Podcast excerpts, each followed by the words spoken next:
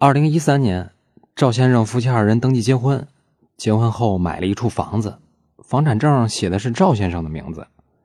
到了二零一五年，赵先生夫妻二人感情不和，去民政局离了婚了。离婚的时候，这离婚协议里没说这个房子归谁所有。赵女士也没顾及那么多，一心只想着赶紧离婚，房子这事儿啊也就放下没提。到了前几天，赵先生要用房子。抵押借款做生意，向他的好朋友借款二十九万。他这位朋友说：“咱们把房子做个抵押，合同做个公证，完了以后这钱当天就打给你。”于是双方就一块来到公证处办理抵押借款合同公证。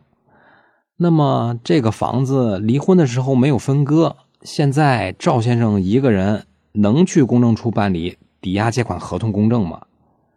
答案是不能。因为公证处在审查这个借款合同的时候啊，必定审查赵先生的离婚状况和离婚协议。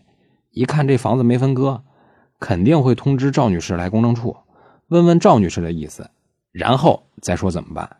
赵先生一个人说了不算。那么和您做个总结：您身边要是有朋友离了婚了，拿着自己结婚后买的房子向您抵押借款，您可多个心眼儿。因为这房子写的是他本人的名字，他本人可不一定说了就算，您得多问几句，有时候甚至可以看看他的离婚协议呢。以上就是今天的音频，供您参考。